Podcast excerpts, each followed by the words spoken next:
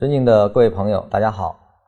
呃，我们上节讲的是买卖点，有了买卖点这个概念之后呢，基本的缠论的一个雏形就开始形成，它的从分析到操作，整个的这个雏形开始出现了。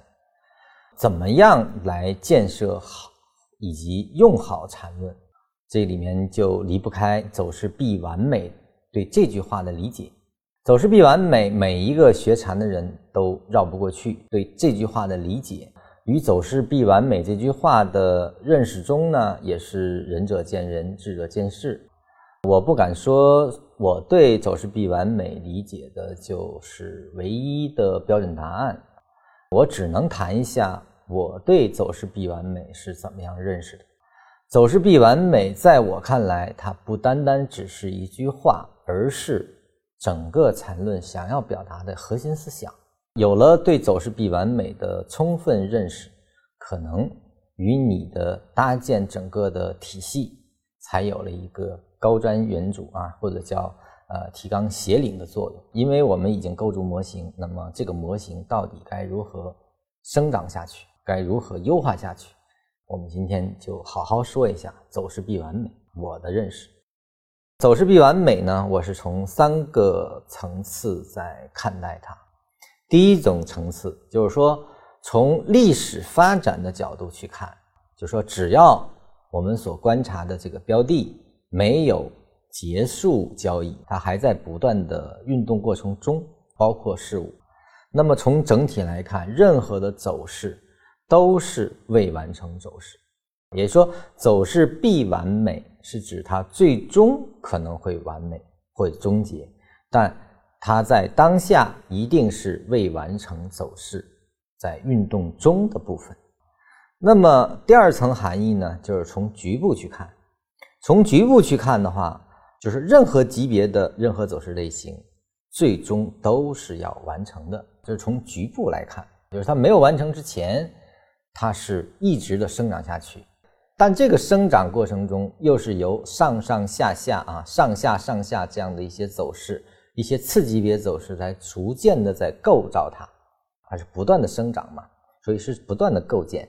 那么这个构建过程，它就一定是由次级别走势的不断的走势完美，也就是说走势的终结来去完成和构建的。这个是它的第二重意义。我们说。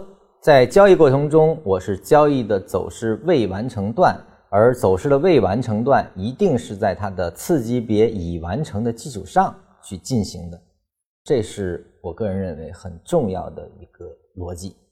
也就是说，现在我们判断或者说我们预期有一个三十分钟级别的向上运动，那我就是在它一个五分钟向下级别完成之后，因为三十分钟的级别，因为它是整个走完是一个。基数的运动啊，就是一段一段，整个完成是从一到五到七到九，是这样的一个过程。所以说我一定是在它二完成之后，我做它的三；在四完成之后，我做它的五。就是说，一定是在它完成的这个基础上去做它的未完成啊，这个是一个很重要的逻辑啊。那么从走势的结构来看。任何一个走势已完成走势，它都具备自同构性的这种特征。也就是说，整个的缠论的结构描述是一个非线性的自同构性的结构描述。那么这里面其实禅师是给它分了两种啊，就说走势类型盘整加趋势两种。